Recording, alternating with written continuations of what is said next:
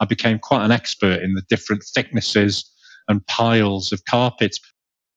Micromaster is, uh, yeah, has been close to my heart for a great many years of my working career. This is a bit more lively and it is a recognition that the, the drives are, are sold uh, throughout the world. I'd even gone to the extent of organizing CB radios.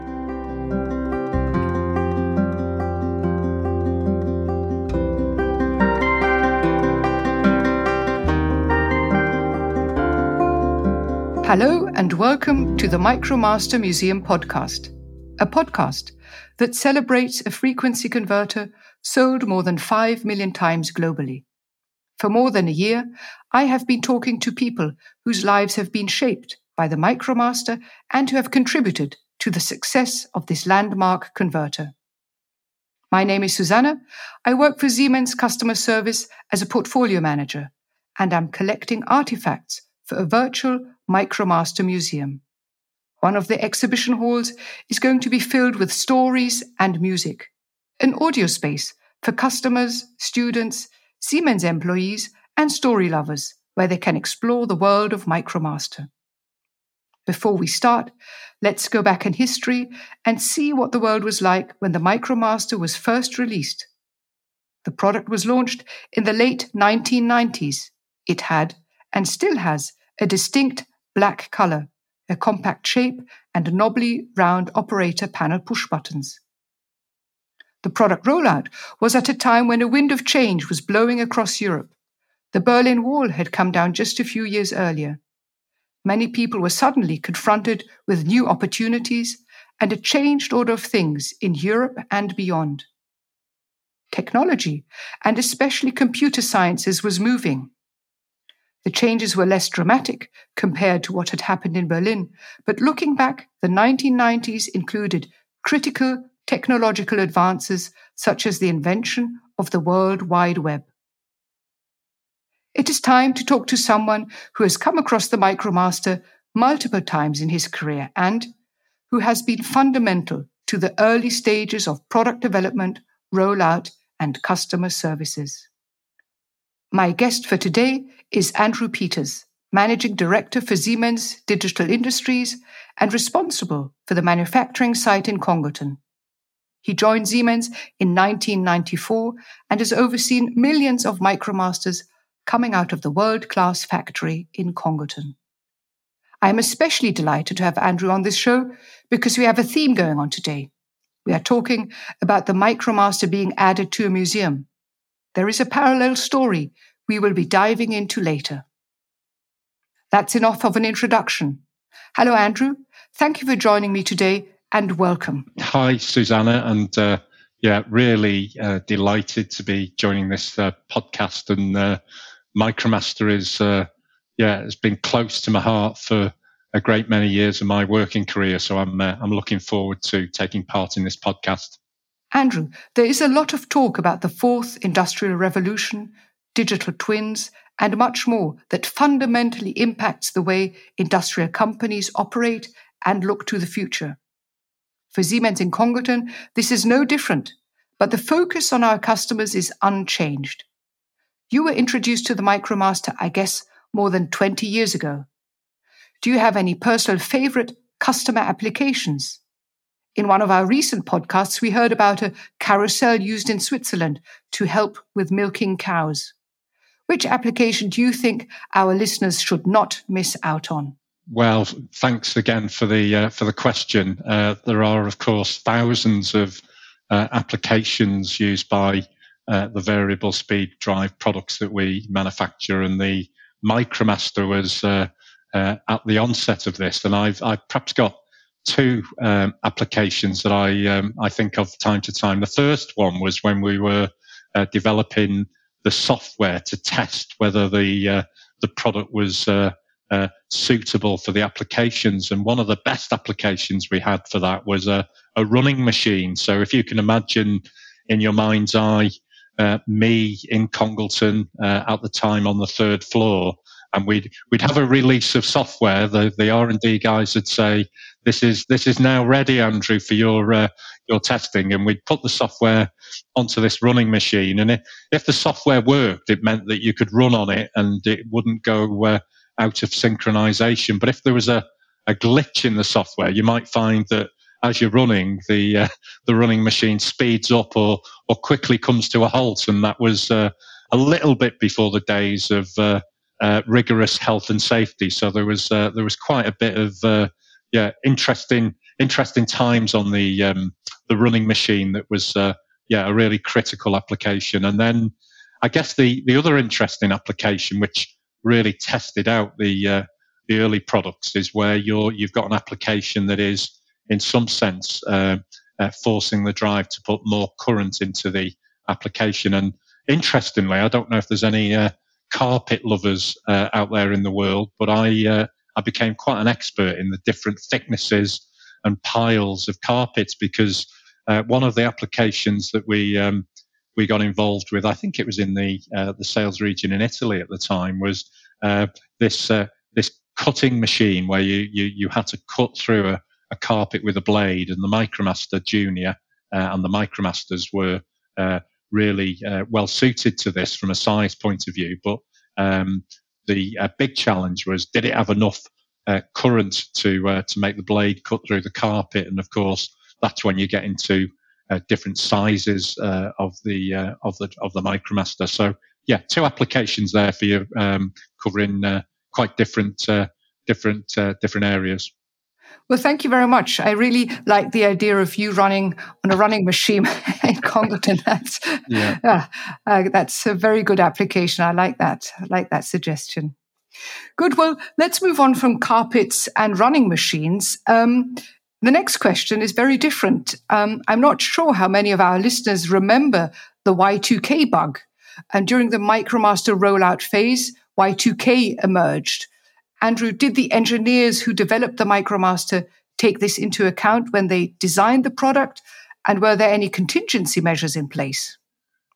Yeah, well, it's uh, it's another great question, and this is um, uh, I think you can you can say that irony is pretty ironic uh, because uh, what I can tell you is that uh, I don't think that we took into account um, the Y2K problem when we were designing. And just for your listeners uh, out there, what is the Y2K problem? It was to do with um, the fact that at the end of uh, 1999, there are a lot of computer systems where they'd only been programmed up to 1999. So uh, when it got to 2000, there was a concern that there would just be a lot of zeros. Uh, and because our product had a, a battery in it, which would keep this uh, switched on, there was at the time anyway, there were um, industries like the aircraft industry, um, uh, where airlines were not flying uh, over the uh, the Millennium uh, uh, New Year's New Year's Eve, and a lot of companies were expecting their manufacturing plants to um, potentially to stop or to have problems. So at the time, in in my responsibility as head of customer services, I was, of course, asked to make sure that we we mitigate all of these problems, uh, potential problems, or if we do have problems, we have to sort them out. So, I uh, I assembled a team of engineers globally. Uh, I was sitting in Congleton uh, in the Millennium. You can imagine my wife was uh, not overjoyed that I was uh, I was doing this um, when everybody else was sort of celebrating and partying, and I was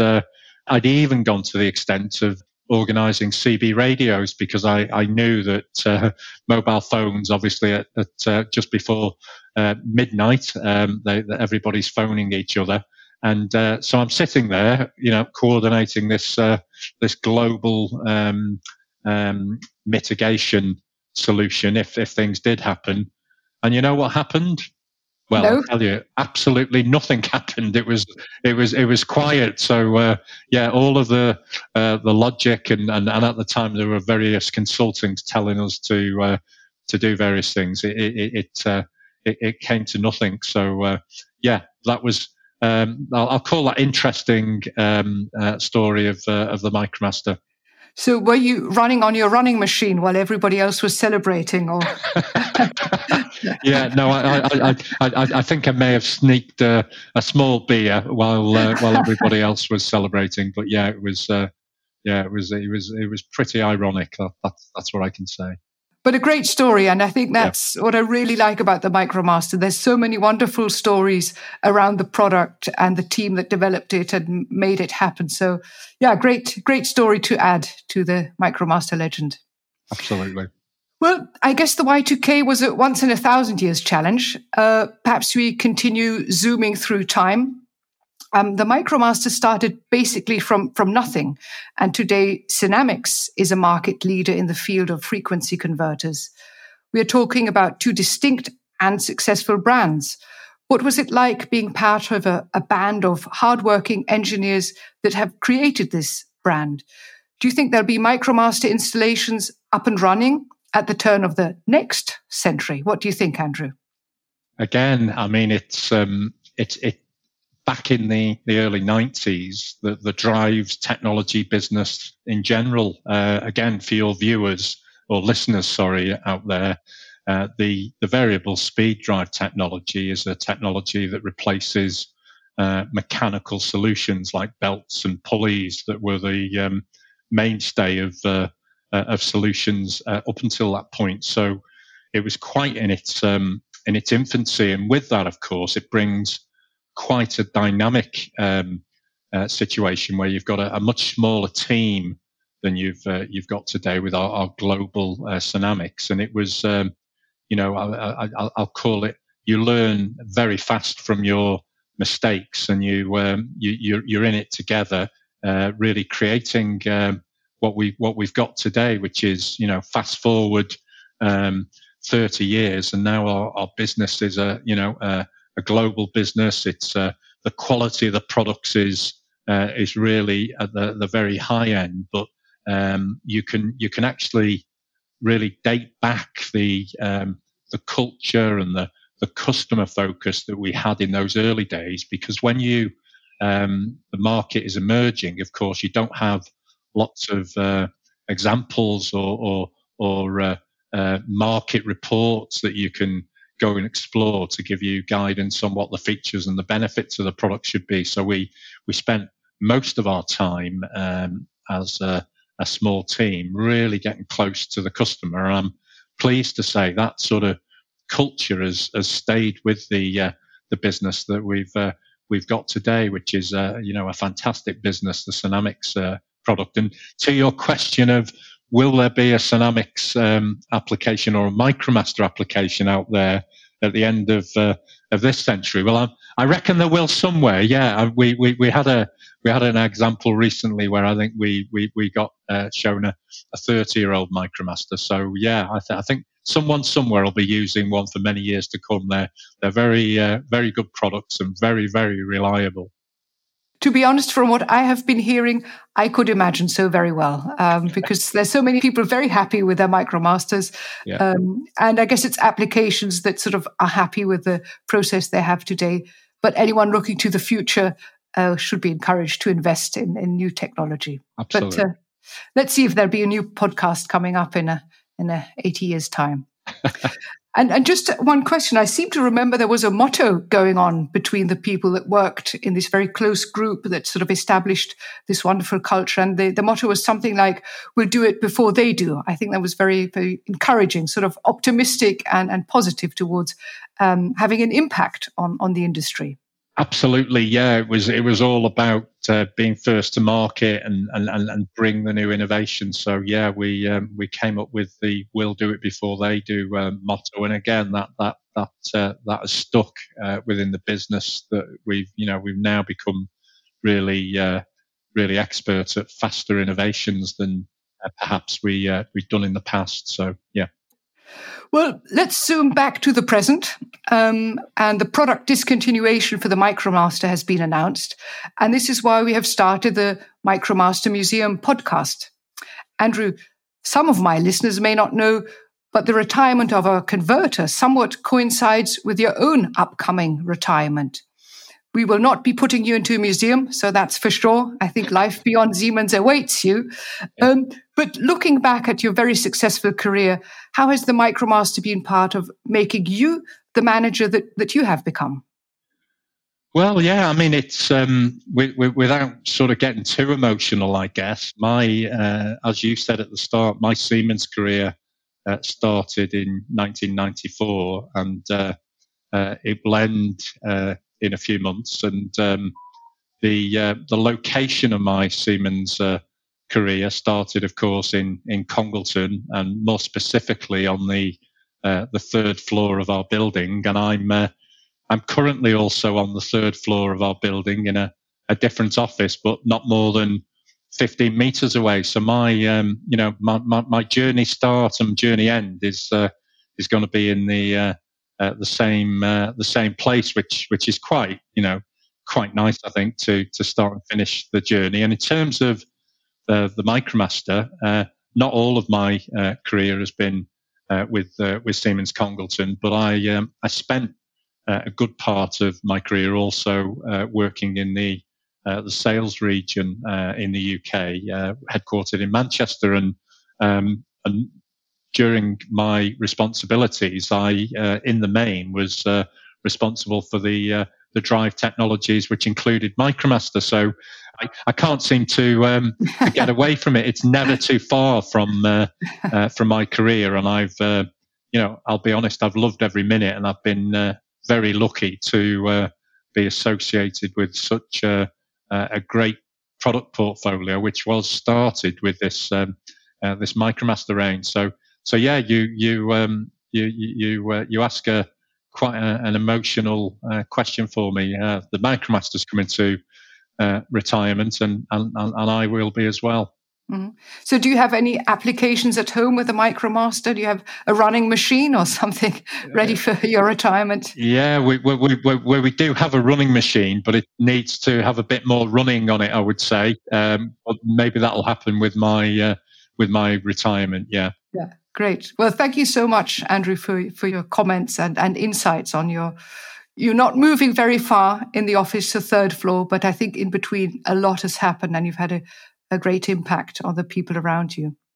Pleasure to uh, be involved in in this uh, this podcast. Thank you, Susanne.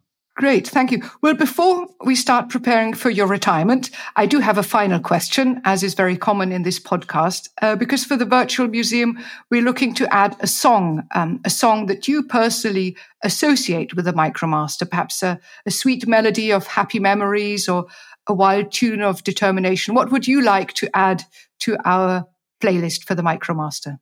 Okay, there's there's, probably a, a, a, couple, but my uh, my first choice, which um, uh, fits with the um, uh, the history and, and and and recognizing where this all started, is uh, again for your uh, uh, audience out there. It's it's by a a pop band that became famous in the the early '90s called Take That, and the the song is Never Forget. Mm-hmm. And any specific elements of the song that you associate with the with the MicroMaster? Yeah, I mean it's it's it's it's all about um, you know where it started and uh, where where you are today is uh, is all based on uh, where where it all started, and I very much see, as we've talked about in the podcast, the the business we've got today with SINAMICS was uh, was built on uh, where this all started with uh, with MicroMaster in the the early '90s. So that's that's why I like it. Yeah, and I think one of the lyrics is something like "We're still so young and we hope for more." So I think that's very much where we are in Congleton. Yeah, we we're still so young with the MicroMaster and lots to come ahead of us. So I think a very good choice of music and the lyrics uh, fit uh, our product and I think our culture very well. Great. Well, um, so according to our script, uh, we're at the end of the show, uh, but I'm sure our listeners will permit a change to this well established routine. Andrew, you're going to have the special honor of uh, being allowed to add a bonus track to our playlist. No, no, so, no. Oh, so there you go. What else would you like to add, uh, sort of, to contribute to our wonderful playlist? Okay, well, a bit more, a bit more. Uh, this is a bit more lively, and is a recognition that the the drives are, are sold uh, throughout the world. Products we make in Congleton, of course, are ninety eight percent uh, export. So again, for your viewers who uh, enjoy the um, the seventies, uh, the Electric Light Orchestra, and the song is all over the world. Very good choice. I think it also reflects what we've heard from other podcast guests that have spoken about where the MicroMaster's been, which which various countries and the experiences they've had, and applications in India, in the US, in Switzerland. Yeah. So, uh, good choice. Uh, thank you very much, Andrew. Thank you. With uh, this once in a MicroMaster lifetime bonus, uh, we come to the end of the show. Um, thank you very much, Andrew, for being my guest. I'm not going over the top if I say you that you've been fundamental in shaping the success of the MicroMaster, making it the world class product, selling more than 5 million times to, I'd say, happy customers. I will keep my closing comments brief as there will be many speeches and retirement well wishes for you very soon. So thank you once again for being on the show. Your insights, stories, and your personal touch have made this a very special episode. And also, thank you for being a great leader to the people working in Congleton. I have had the great pleasure of experiencing management at its best. So, all the best to you, and bye for now, Andrew. Thank you very much for the kind words, Susanne. You're very welcome. Yeah, take care.